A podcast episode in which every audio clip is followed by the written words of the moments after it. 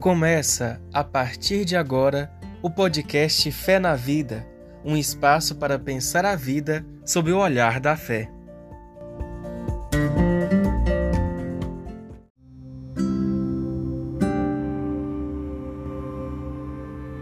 Olá, eu sou o Rodrigo Oliveira Silva e esse é o nosso podcast Fé na Vida.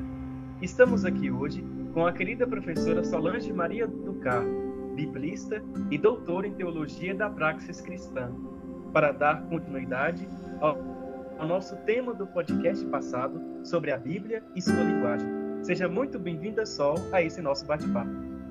Rodrigo, que alegria! Lá vamos nós continuar o nosso tema da semana passada, falando sobre a Bíblia. Nesse setembro, mês em que a igreja comemora, né? É, a Sagrada Escritura, mês da Bíblia. Então, muito bom a gente estar aqui junto. Muito obrigada, viu? Aproveito e mando um abraço para todos os ouvintes. Eu que agradeço, Sol, e é sempre uma alegria poder refletir contigo temas tão abrangentes. Sol, na semana passada, você nos falou que a linguagem bíblica é bem diferente da nossa linguagem hoje. Vamos aprofundar essa temática. É diferente como? Em que sentido? Bom, Rodrigo, então vamos retomar a semana passada. Primeiro, ela é diferente por causa disso. Ela tem um jeitão, ela tem uma organização própria. A gente fala assim, é o gênio da língua, é o estilo dela. Cada língua tem seu estilo, tem seu jeito próprio. Quem gosta de ouvir ou ver o Ariano Suassuna no, no YouTube, já deve ter visto um vídeo em que ele critica a língua, o inglês. Ele fala, engraçado, no inglês, glass é gelo. No inglês, glass é copo. E no inglês, glass é vidro. Então, como que eu vou falar um copo de vidro com gelo? Vou falar um glass de glass com glass, né? Ou melhor, vejam, é o jeito da língua. Para quem sabe inglês, é claro, isso é uma piada do Ariano Suassuna, mas para quem sabe inglês, para quem nasceu já mergulhado nessa língua, não há nenhuma dificuldade, né? Como para nós, o português, não tem nenhuma dificuldade para a gente falar e para a gente compreender o outro. Né? Nós nos comunicamos porque, dentro do contexto, cada palavra, cada frase, cada organização da frase faz sentido. Por exemplo, em francês, quando eu comecei a aprender o francês, uma das coisas que eu achei mais estranho foi o modo do francês dizer eu estou com saudade de você. Nós dizemos estou com saudade, basta isso, né?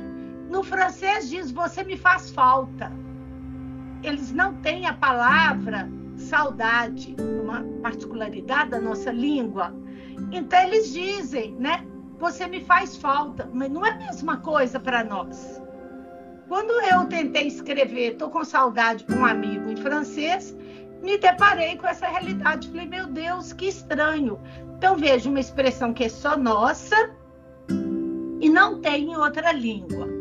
Ora, então também o mundo da Bíblia foi escrito, né? A Bíblia foi escrita num mundo diferente, numa linguagem diferente, por pessoas que pensam diferente, que têm um arcabouço mental, afetivo, existencial, religioso diferente do nosso.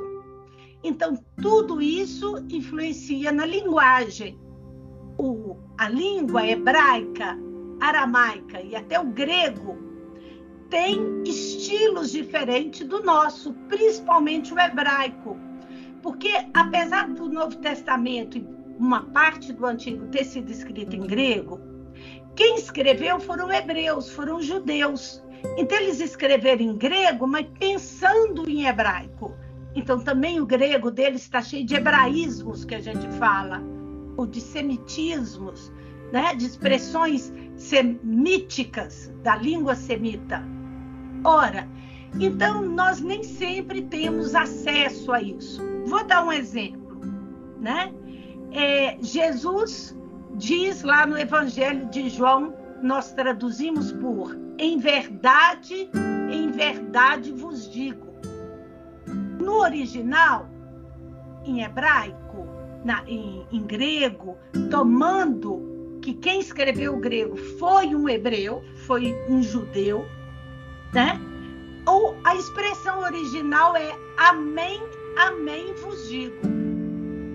Por quê? Porque amém para eles significa a verdade existencial mais profunda que alguém pode dar a Deus, o assentimento da fé mais verdadeiro, mais profundo. Então João escreve em verdade, em verdade vos digo, amém, amém. Quer dizer, com toda a minha verdade, mais fiel à aliança, com tudo aquilo que me é mais profundo de, de fidelidade, eu digo a vocês agora essa mensagem. Então, quando a gente traduz em verdade em verdade, perde muito do sentido. Que verdade para nós é uma coisa meio intelectual, a verdade nossa tem outro sentido. A verdade deles é no sentido existencial. A nossa verdade, muitas vezes, e na maioria das vezes, no sentido conceitual. Percebe? Então, a linguagem bíblica é diferente da nossa. É diferente em tudo, no seu modo de se organizar, no modo de formar as frases, nas expressões, nas gírias, nos recursos de linguagem, no modo de usar os números, no modo de usar os nomes, no modo de contar um caso, no modo de falar de Deus, né? Na, no, naquilo que eles valorizam. Então, é tudo muito diferente do nosso ambiente, do nosso universo hoje. Então, é nesse sentido que eu digo que a linguagem bíblica ela tem seu jeito próprio, Rodrigo. Só então o que está registrado na Escritura Sagrada não aconteceu exatamente. Os autores usam de diversos artifícios para comunicar a experiência de fé. É isso? Que artifícios são esses? Sim, Rodrigo, é isso. Vamos esclarecer melhor essa frase. O que está registrado na Escritura não aconteceu exatamente como está escrito lá. Não é uma verdade histórica.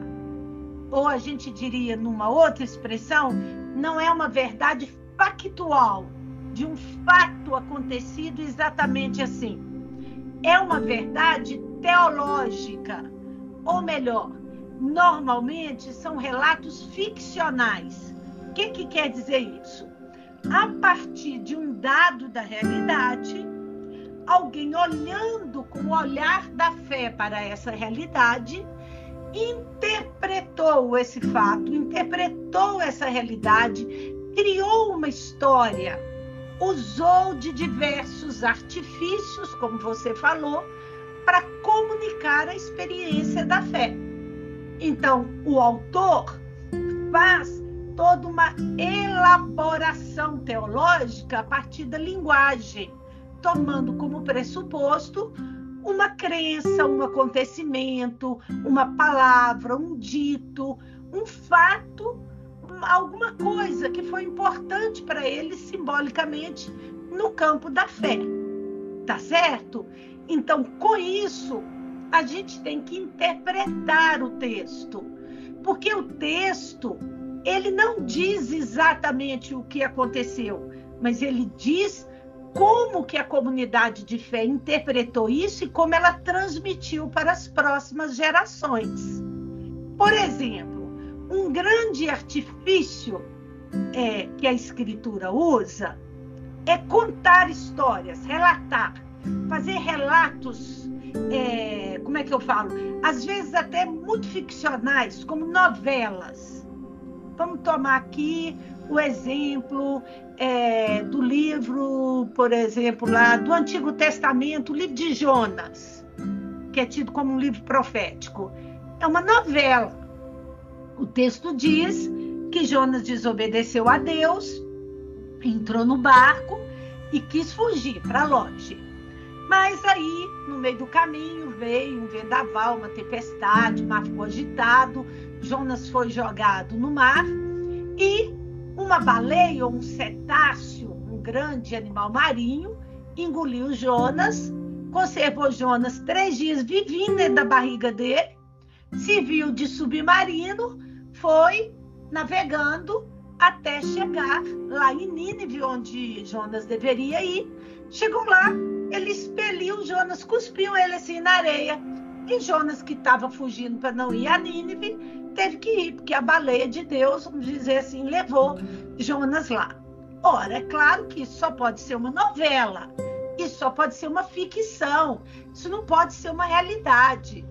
Como é que alguém poderia ficar vivo três dias no ventre de um cetáceo, no ventre de uma baleia? Não tem explicação científica que possa é, confirmar esse fato. Apesar de que alguns querem fazer uma ginástica com o texto e com a ciência até harmonizar as duas coisas, mas não é razoável. Além do mais, tem um monte de incoerências nesse texto e em outros textos. Por exemplo, aquele texto do cerco de Jericó, do livro de Josué que Jericó era toda cercada de muralhas. O povo cercou sete dias, tocando trombeta e gritando, e no sétimo dia caiu. Bom, ao que se sabe, Jerusalém nem era cercada por muralhas assim. As escavações já provaram isso. E no tempo de Josué, provavelmente nem existia mais aquela é, Jericó que do modo como ela é contada. Então, é claro que aquilo ali é um relato teológico. No caso ali, é até um relato litúrgico. É o modo como eles celebravam a vitória de ter entrado na terra prometida e ter tomado posse dela. E assim tantas outras é, histórias, outro artifício. Escrever uma coisa em forma de poesia, como é, por exemplo, lá o primeiro relato da criação, então fez-se noite e manhã o primeiro dia. Aí vem o refrão. Aí conta outra coisa que Deus fez e fez então noite e manhã foi o segundo dia. Observe que ele diz: fez noite e manhã e não fez dia e noite, como nós dizemos. Por quê? Porque para o judeu o dia começa à noite, começa quando o sol cai, começa no, começa no pôr do sol quando o sol se põe. Então, veja, são artifícios diferentes do nosso, são expressões diferentes das nossas, são modos de contar e de registrar uma experiência diferentes do nosso. Então, nós temos que ler a Bíblia com esse cuidado, Rodrigo. Sol, em um podcast anterior, você conversou com o professor Jean Richard sobre a violência na Bíblia. Esse sangue todo que escorre da Bíblia tem a ver com a linguagem bíblica? Podemos dizer que é um recurso de expressão? Sim, Rodrigo, tem um podcast que eu conversei com o professor Jean, que também é biblista, né? Sobre a violência na Bíblia. E nós tomamos como base, inclusive, o livro de Josué, que é um livro, assim, que conta da, da conquista da terra prometida, né?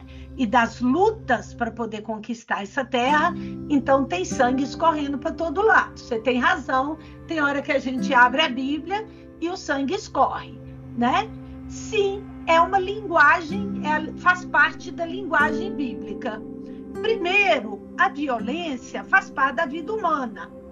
É, todo mundo entende quando se fala de violência, porque todo mundo já fez violência, ou já sofreu violência, ou já presenciou violência. A vida é marcada pela violência. Então, também o povo da Bíblia, quando vai registrar suas experiências, registra a partir da ótica da violência, que é uma ótica humana muito comum, muito frequente em todos os povos. Normalmente, essa violência toda da Bíblia ela é um recurso de expressão, normalmente para dizer ou que Deus não compactua com o pecado, ou que Deus não compactua com a opressão, ou que Deus está a favor dos fracos e ele não apoia os fortes na sua expressão de violência, então ele tem que usar de violência também para vencer a violência do outro, tá certo? Então, são recursos de expressão. Nós também usamos isso. Eu me lembro de uma expressão que a gente usava muito na casa da minha mãe, né? Quando alguém fazia uma coisa que o outro não gostava, a gente falava para o outro assim, para o irmão, né? Ou para o sobrinho, dizia com toda vontade: Olha, eu vou te picar todinho. E ainda pegava a mão direita e batia na esquerda, assim como se estivesse fazendo um picadinho. Ora, nenhum de nós nunca entendeu que o outro ia pegar uma faca e nos picar. Tá certo? Porque a gente sabia que era um recurso de expressão, né? Ou quando a gente falava um palavrão, minha mãe dizia: Eu vou te fazer engolir essas palavras. Bom, a gente sabia que ela não ia fazer a gente engolir as palavras, até porque não tinha jeito de engolir as palavras de novo. Elas já tinham saído da boca, não tinha jeito de voltar. Então, são recursos de expressão da nossa língua. Na Bíblia também, esse recurso de expressão é muito usado. Por isso, na Bíblia, relata muita guerra, relata muito embate, relata muito extermínio, verdadeiros genocídios. Vê o profeta Elias, matou não sei quantos profetas de Baal e sacerdotes de Baal numa tacada só, assim, ó, né? E fez aquela carnificina. Bem, não, não faz nenhum sentido imaginar um, um profeta de verdade exterminando os seus inimigos, matando os seus inimigos. Claro que isso é um recurso de expressão para dizer que Elias tinha um zelo tão grande pela religião dele, pela fé dele, pela fidelidade que ele tentava ter a Deus, e para isso ele exterminava todas, todo símbolo de outra crença que fosse, no conceito dele, uma crença que não levava ao Deus verdadeiro que ele cultuava. Né? Então, é um recurso de expressão. Nós não podemos imaginar mesmo que ele matou esse tanto de gente. Como não podemos imaginar, por exemplo, que Deus mandou uma praga que matou todos os primogênitos do Egito. Que crueldade seria essa? É um recurso de expressão um modo de dizer que Deus está a favor do oprimido e não do opressor. Então, muitas vezes, Deus é colocado, inclusive, como aquele que é sanguinário, que é cruel. Ele tem raiva, ele tem ciúme, ele tem inveja, ele quebra os dentes dos pecadores, como diz o Salmo, né? Imagina se Deus quebrasse os dentes dos pecadores, não tinha ninguém contente. Então, são recursos de expressão, Rodrigo. Sol, que recursos literários são mais usados na Bíblia? Cite alguns para os nossos ouvintes. Dê exemplos para a gente entender melhor essa temática. Bom, Rodrigo, por exemplo, um recurso literário muito usado na Bíblia é o antropomorfismo. O que é um antropomorfismo? O antropomorfismo é você dar forma humana a algo que não é humano. Por exemplo, as montanhas e as colinas batem palmas de alegria. É um antropomorfismo, está lá na Bíblia. Nesse caso, o antropomorfismo está direcionado à natureza, então nós não estranhamos muito, porque nós também, depois da chuva, falamos: nossas plantas estão tudo felizes. Não é assim? Mas nós sabemos que as plantas não estão sorrindo. Nós é que estamos vendo mais beleza nelas. Nesse caso, o antropomorfismo não cria problemas. Mas quando o antropomorfismo ele é direcionado a Deus, costuma causar problemas. Então, principalmente quando esses antropomorfismos são de traços psicológicos nossos que nós colocamos em Deus, que nós chamamos de antropopatismos, porque patos é sentimento, né? Daí vem paixão. Então nós colocamos nossos sentimentos humanos em Deus. Então tem alguns textos bíblicos que falam da mão de Deus, dos olhos de Deus, dos pés de Deus, né? das narinas de Deus que exalam fumaça, né? É, a gente diria Deus soltando fogo pelas ventas, né? Na, no, no bom mineiro, bom mineirês seria isso. Então são antropomorfismos, mas nós não vamos imaginar que Deus tem olho, boca, nariz, mão, perna igual a gente. Até porque a Bíblia fala também das asas de Deus. Como é que nós vamos imaginar Deus como um ser humano e com asas ao mesmo tempo? Então são antropomorfismos que são ligados à parte física de Deus. Esses aí causam alguma estranheza, mas pouca. Mas quando são os antropopatismos, que são antropomorfismos ligados à parte psicológica de Deus, aí fica mais complicado. Por exemplo, a ira de Deus, o ciúme de Deus, a raiva de Deus, a vingança de Deus, né? A destruição que Deus provoca quando ele está nervoso. Isso aí é o autor sagrado dizendo que Deus não compactua com o mal. Ele diz assim: se eu fosse Deus, eu faria isso. Eu quebraria os dentes dos pecadores.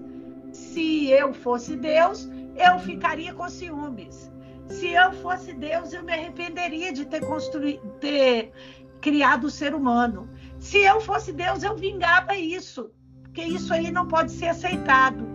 Então, são recursos literários, Rodrigo. Além desses antropomorfismos, tem muitos outros. Tem é, paralelismos sinonímicos, antitéticos, tem paralelismos numéricos que são muito interessantes, tem a técnica da gematria ou numerologia, que é dizer algo por meio dos números, tem a técnica de dizer algo por meio dos nomes, tem parábolas, tem metáforas, tem hipérboles, tem gêneros literários distintos. Aí tem muita coisa, tem que ter tempo. Hoje já não dá tempo mais, estou vendo aqui que nosso tempo já está esgotando, infelizmente. Só, como já bem mencionou, o nosso tempo vai findando e o assunto é muito bom e muito abrangente. Vamos fazer mais um podcast sobre essa temática da linguagem bíblica?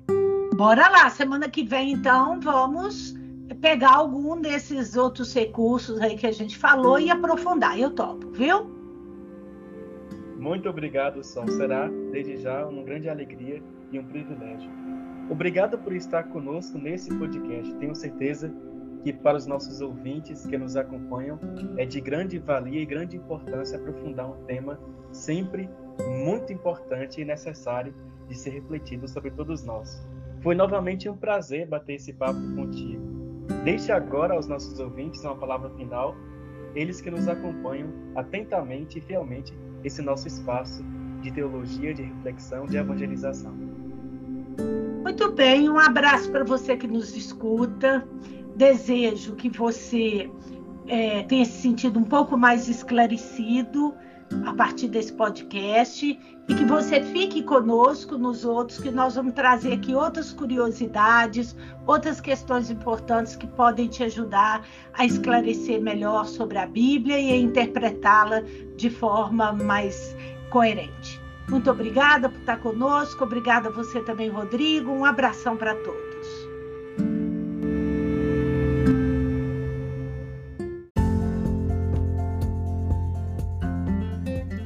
Você acabou de escutar o podcast Fé na Vida. Muito obrigado pela companhia e te esperamos no próximo episódio.